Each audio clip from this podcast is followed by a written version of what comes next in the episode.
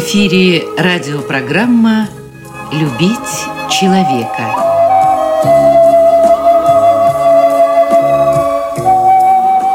У микрофона автор и ведущий радиопрограммы писатель Константин Антишин.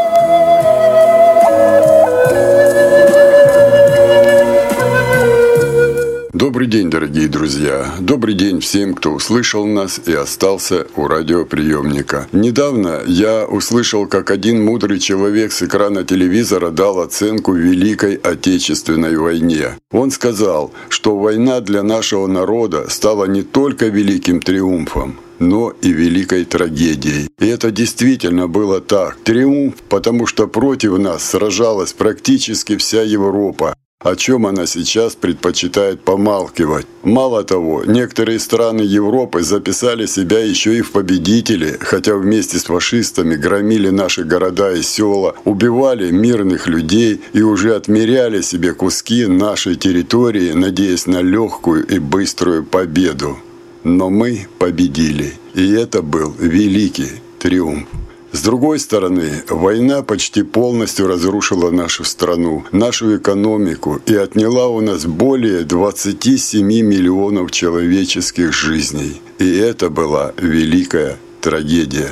Сегодня вместе с нами на параде Победы идет и бессмертный полк, тех, кто воевал тогда. Почти в каждой семье есть фотографии погибших родственников. И у меня тоже есть.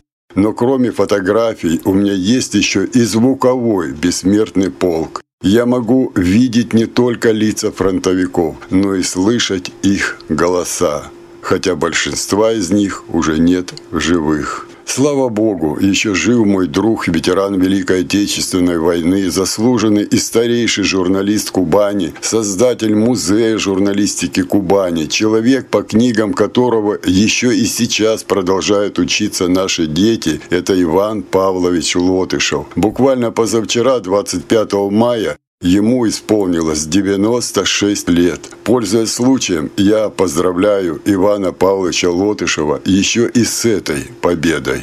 Вот он и начнет наш рассказ о том, что происходило в первые дни войны.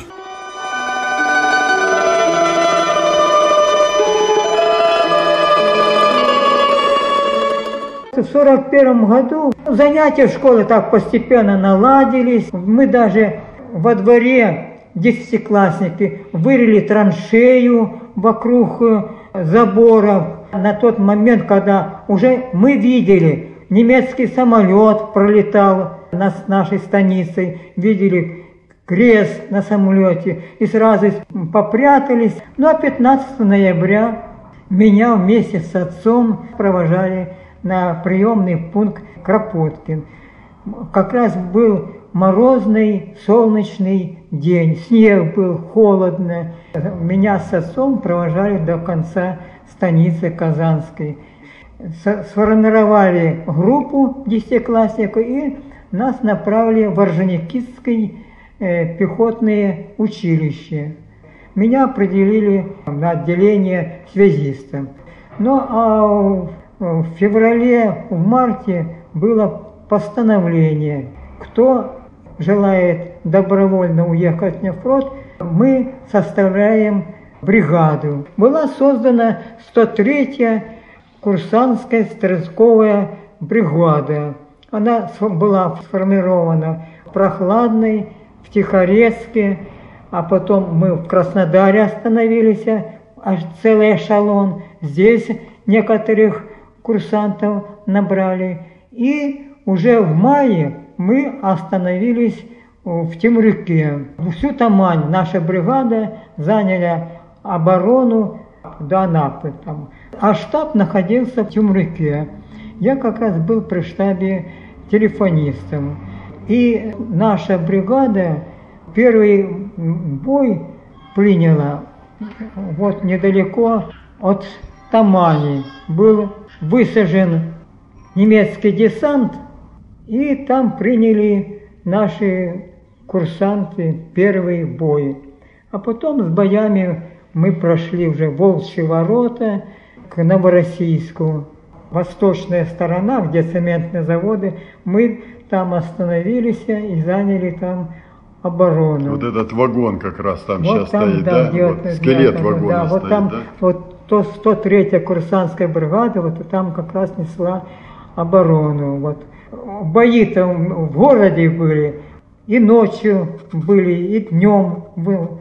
Как Прорывались. вылазки, да, были Вылазки такие? были, да. Уличные бои между домами. Вот. На этой стороне мы, а на, на противоположной немцы. И вот идет перестрелка. Вот этот вагон тоже в какое-то время стоял. С одной стороны немцы, с Да, другой стороны да, вы. да. И вот это вы друг друга стреляли, Друг поэтому он и весь изрешечен да. этими пулями. да? вот, да. А вот, Иван Павлович, а бригада, это больше дивизии? Это, это, это в бригаде было, в бригаде было четыре полка. Я почему спросил, Иван Павлович? Э, Дело в том, что э, один из историков Великой Отечественной войны мне рассказывал уже об этой легендарной 103-й. Он сказал, что практически это курсантский полк там был отдельный в этой бригаде. И что там практически никто в живых-то не остался. Во-первых, это были десятиклассники все, десятиклассники все. Во-вторых, мы проучились только 4-5 месяцев. Мы только, ну, основы знали автомата, винтовки, противогазы и бросили на передовую. Теперь при высадке десантов у них были автоматы, у них много было боеприпасов. У нас же очень мало э, было. Иногда была винтовка СВТ, семизарядка. Она в боевой обстановке часто не подавала патроны, вот, заедала. И поэтому наши курсанты вот, в боевой обстановке оказывались беспомощными. Мало было и гранат, и патронов. И все-таки мы держались, выходили в атаку. Немцы были обученные, вот. у них и оружие было а- автоматическое. Они занимали все выгодные по- позиции. Мы всегда а- оказывались то в окружении, то так и в тяжелых лесных участках фронта. И поэтому наша бригада несла большие потери. Особенно, когда вот мы выходили из окружения под э, Верхнебаканской, наш полк окружили, и вместе со штабом мы вот прорывались э, через Волчьи ворота. Мы прорвались, а там вот два танка немцы на, прямо на шоссе начали обстреливать. Но наши передовые части, две, эти два танка подбили, танкистов уничтожили.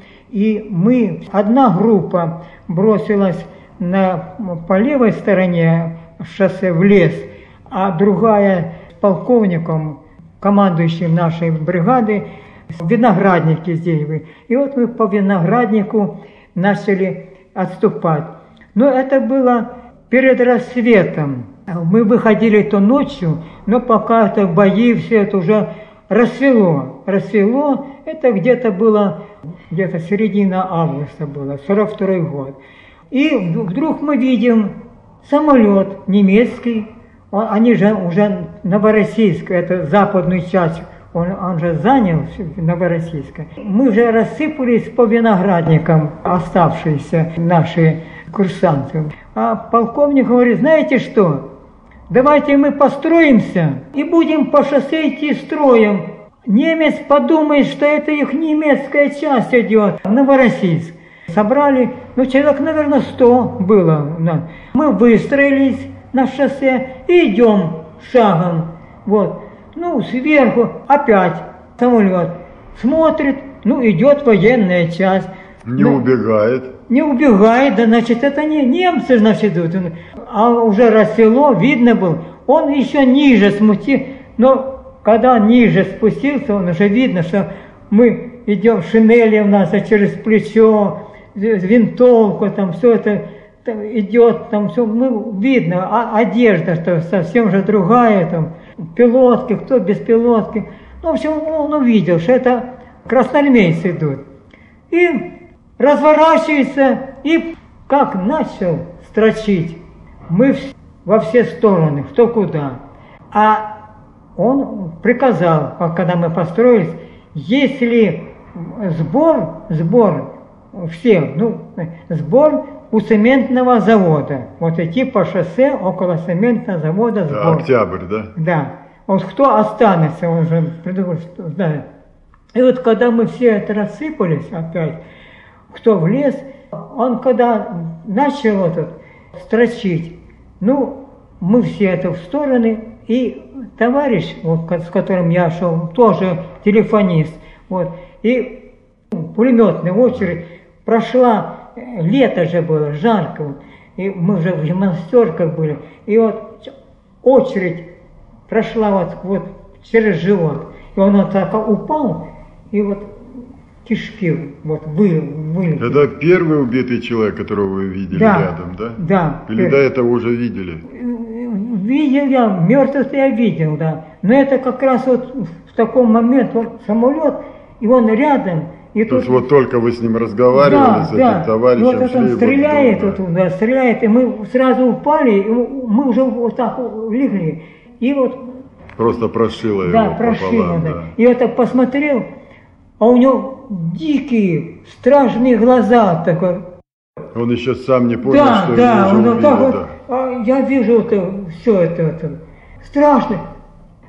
В общем, мы сразу в лес, спрятались за виноградники. В общем, он посмотрел, вот, и увидел, что он, все уже разбежались. Он еще раз так по кустам сделал очередь и, и скрылся. И мы увидели машина с немцами, уже пехота, они сообщили, что э, он, наверное, сообщил, уже немцы на машине сюда, мы видим, что они выпрыгивают с машины, и одна партия сюда, а другая туда, видят, что мы разбиваем. И тут началась перестрелка. Ну, какая там перестрелка? Мы все в лес скрыться, чтобы спастись и выйти к Новороссийску. Вот постепенно мы к концу дня, к вечеру, собрались около завода. Сколько там осталось, я точно не знаю, но половина осталась вот в бою на Тамане вот, и при Новороссийске. Держали оборону. А потом нашу часть сняли и отправили на переформирование в Баку. А меня, вот так как я между вот фронтовыми боями, я находил время по вечерам, писал корреспонденции вот военные газеты, вечерами, вот всегда, ночью. И меня не отправили вместе с, с бригадой, а отправили в 62-й зенитный полк военно-морского флота Новороссийской базы, которая находилась в Геленджике на Тонком мысу. А потом, уже в 43 году, эта наша курсантская бригада уже принимала участие в боях с этой стороны. Освобождала Крым, на голубой линии, потом Новороссийск они освобождали уже с этой стороны. Это в 43 году. А я освобождал Новороссийск с той стороны, с моря. В военно-морском флоте Да. же стали. Я вот смотрю, здесь музей есть фотография. Да, Вы уже да. в тельняшке. Да, И, да. То есть это страх для немцев Да, был. это было уже Черные дьяволы. черный дьявол. Да. Это как только 16 сентября освободили Новороссийск, мы где-то в конце сентября, наш зенитный полк, мы заняли, уже переехали из Геленджика в Новороссийск, и там около малой земли наш расположился зенитный полк. Мы охраняли, и там же в Геленджике охраняли небо. Вот. И здесь уже охраняли, а потом уже по Тамане пошли.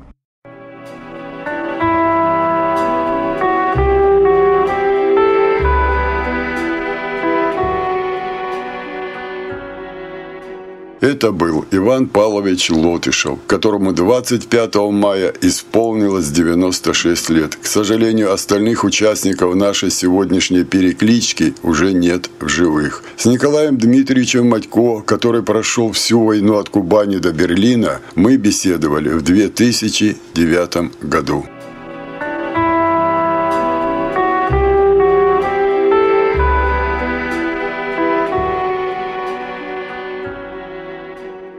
Я родился 1 марта 1924 года, а в конце июня 1942 года меня призвали в армию, а уже шла война. И мне пришлось участвовать в боевых действиях. Прежде всего, мы обороняли Краснодарский край под Абинским районом, а затем в феврале 1943 года мне повезло, что я участник освобождения Кубани. Мы освободили станицу Холмскую, Ахтырскую, Абинскую, Крымск и дошли до Таманского полуострова и Таманский полуостров. Полностью Кубань, я не забуду, что мы 9 октября октября 1943 года освободили Кубань. А затем мне пришлось воевать, освобождать Крым. А затем уже я участвовал в Первом Белорусском фронте и участвовал в освобождении Польши, Германии, в том числе в штурме Берлина, имею медаль, и дошел до реки Эльба. И уже под Берлином налетел самолет, тяжелую контузию я получил. И меня уже тогда хотели уже э, дембизать, но я упросил и дослужил. И по состоянию здоровья, в связи с тем, что контузия, в 46 году в апреле месяце был демобилизован. Обидно, что сегодня даже и в прессе читаешь, и в телевидении, и радио нередко слышишь, что не так надо было воевать, не то надо было делать. Я понимаю, потери большие. Вот я когда в 42 году меня призвали в армию, если бы знали, что это было у нас за армия, потому что на тот дивизион, так у нас было а, одно ружье на 9 человек, это было э, в июле, в августе 42 года. Я не, не забуду, когда стояли на посту и охраняли штаб полками, то это был уже конец сентября, начало октября, а в горах прохладно, а мы босые были. Я не забуду, как у нас командир батареи был очень хороший человек, и он, я, ребята, вот сейчас ложусь спать, снимаю сапоги, вы берите, обувайте, и по очереди передавай посмен, но утром верните. Вот было такое время, но я никогда не забуду. В 42 году я видел, как одного везли пленного немца. Он такой роскошный, у него такой чуб, он сидит, грызет яблоко, улыбается. Я думаю, какой же он пленный, он как едет как это. А потом, когда я в 45 году увидел немцев, как они трясутся, как они зарочат. Я думаю, а, вот и у вас, государство, такое же время, как и у нас, когда нас, к сожалению, аж он куда загнал немец в горы и прочее, прочее. И я считаю, что и слезы, и радости, и слезы горя, что и большие потери, но самое главное, что мы победили и восстановили наше государство. И уже начиная с 60-х годов, я считаю, жизнь у нас, у людей, улучшалась, улучшалась. Но, к великому сожалению, когда рухнул Советский Союз, по-другому сейчас.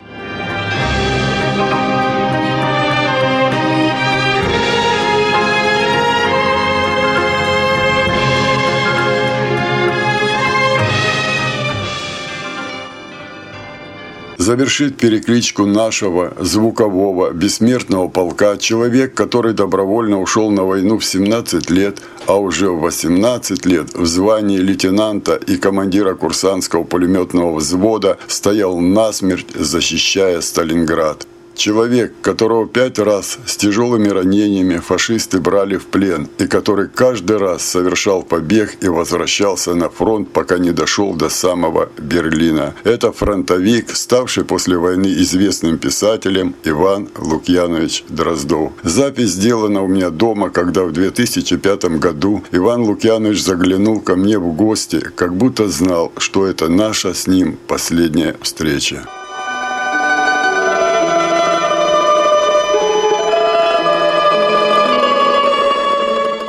Мина впереди меня разорвалась, но я взрыва не слышал. Я увидел только черный клуб дыма, плеск огня, и меня швырнуло вверх. И вот тогда вы попали в плен. Как получилось? Прихожу в себя, что-то липкое заливает мне лицо. Я слышу, чья-то рука протирает мне глаза. Липкое, глаза не могу открыть. Рука протирает глаза. Смотрю, это моя собственная рука. Она вся в крови. Я потерял осязание лицом руку ощутил, а рукой лица не ощутил, а инстинктивно. Я увидел кровь на руках. Думаю, значит, я где-то в голову ранен. Ну, коли эта рука не ощущает, я левой начинаю ощупывать голову. И вот эти два пальца левой руки попало туда, провалилось. Я насмерть перепугался. Дум... череп пробило. Думаю, попал я в, в мозги. Ну, перепугался насмерть. А на самом деле оно вспухло. И я в эту опухоль сунул только пальцы. Но я думал, что я в мозги. Я не помню, как я вытащил индивидуальный пакет, как я его разрывал, я не помню. И начал бинтовать. И когда я вот так бинтовал, немцы решили, что я им машу. Мол, идите сюда. И они, обозрившись на мою такую наглость, открыли по мне автоматный огонь. У меня кобурой пистолета была приподнята гимнастерка, вся изрешечена пулями, но не задела меня. Слышу, они бегут уже, тарахтят а в это время навстречу ползет мне курсант Стахов. Он увидел, что меня кинуло, и решил меня вытянуть. Я ему махнул, уходи, я сейчас за тобой. Он развернулся и ушел. Я слышу, сзади тарахтят котелки. Бегут немцы. Мне надо бежать. Я приподнялся, меня как разнет по всему боку. Я глянул, а нога разворот. А это осколком ногу? Да, ну осколки. И голову, и тут разворочено. Думаю, боже мой, зачем же я отослал Стахова, а мне бежать-то нечем. И слышу, немцы колотелками уже тарахтят, бегут сюда. Я притворился убитым, лежу. Но молодость есть молодость, все-таки интересно, я близко не видел немца. Какой он? И я правый глаз открыл. И я увидел ботинки вот такие громадные. Вот поверх ботинок там обмотки, видно, немец высокий бежал. Пробежали они, впер... залегли впереди меня, а справа поставили миномет. И, очевидно, батальонный, потому что дыму много. Бамкнет мина, и дым весь на меня. А это 23 августа. Жара, мне пить хочется, воды нет. Я потерял сознание. Прихожу в себя, открываю глаза, глянул, поле усеяно, как снопами трупами. Немецкие и наши трупы перемешку. Как раз вот ваши курсанты там полегли, да? Да, да, курсанты наши полегли и немцы ж там. Куда я поднимал контратаку, там прошел бой, а я остался. Смотрю танк, и немец возле этого танка как будто бы стягивает гусеницы. Под гусеницей наш один солдат раздавленный лежит, а мне пить хочется.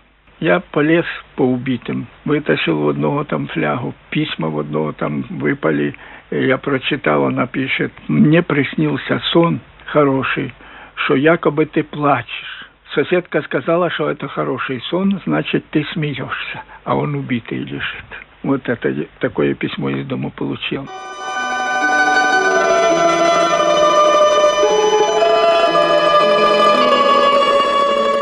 Пришел домой, предпоследний побег.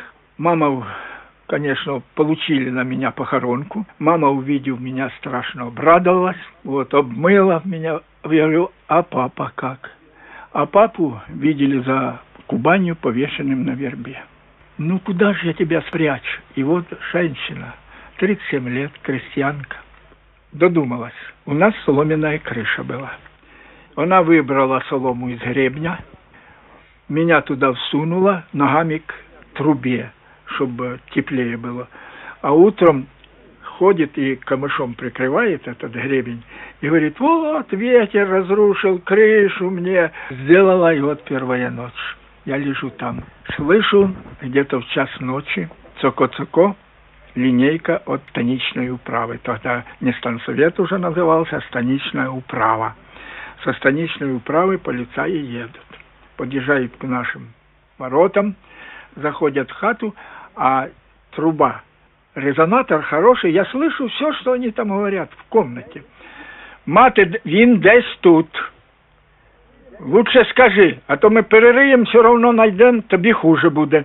Та шукайте, хлопці, ну ви ж вчора були, лазили, то вчора, а то сьогодні. Полезли кочергой там в этой ком, в печку, комин, пошарили, я слышу, как они там шарят. Залезли на чердак, вилами по углам ширяют, ходят подо мной, а меня кашель душит, потому что нервы, на нервах же лежу. А кашляну, все, я попал. А мама внизу стоит, они там тоже не находят меня, нервничают, прикуривают и светят по углам спичками. А мать говорит, хлопці, ви мені хоч хату там не спаліть. Нічого, Кубань от цього не пострадає. И каждую ночь. И сколько это прошло, сколько вы там прятались? Наверное, месяца полтора. Я лежу там же, ночь, тишина. Мне заснуть нельзя, потому что если я засну, то меня обнаружат. Спать нельзя. Два часа ночи никого нет. Три часа ночи нету. Четыре часа ночи слышу «Ура!» Сплавни наши наступают. Я возмутился. Какой дурак кричит ночью «Ура!» Я же офицер, меня же учили этому. Это ж показывать себя, мол, стреляй. И в это время пулеметы та-та-та-та-та-та-та. Атака захлебнулась. Утром моя сестренка, третья после меня, ей 14 лет было, Маруся, разведчица. Она у меня бегала туда все время, прибегает и говорит, немцы еще с вечера оставили станицу, а то стреляли полицаи. Остались полицаи, стреляли они, а потом утром ходили, достреливали раненых. 420 человек. И друг перед другом хвастались. Я 120, а тот говорит, а я 150. Дудар, там, Сухенко, вот эти, я их всех же знаю. Вот. Мне потом уча- пришлось участвовать в похоронах этих людей. 420 человек в центре станицы похоронено. Станица какая? Старокорсунская. На следующий день прибегает разведчица, кричит, наши в, станице уже. Меня вытащили оттуда. Мать начала растирать снегом, потому что я же закоченел там. Я хожу по комнате, а тут начали нести к нам мясо, соль, черт его знает, повесили Дроздова чи не повесили, но если он жив останется, то, то он наделает тут шороху. Вот, мясо начали То есть это батьку, батьку вашего, Да. да, председателя колхоза. Ага. Мама наварила вкусно борща, я хожу по хате и говорю, ну первого красноармейца накормим до отвала. А мы слышали, что уже новая форма, погоны ввели и так далее. И вот солдат катит велосипед в новой форме. На нем черная шинель, здесь автомат, тут пистолет, финка. Он поворачивает к нашим воротам. Вот я бегу к двери, открывать, открываю дверь, и встречается убитый с повешенным, с отцом. Отца повесили, а на меня похоронку получили. А оказывается, партизаны специально пустили эту легенду о том, что отца повесили, чтобы семью не трогали. И он живой. После войны встречали кого-нибудь из, из этих полицаев? Нет, э, они удрали, и никого потом мы не видели.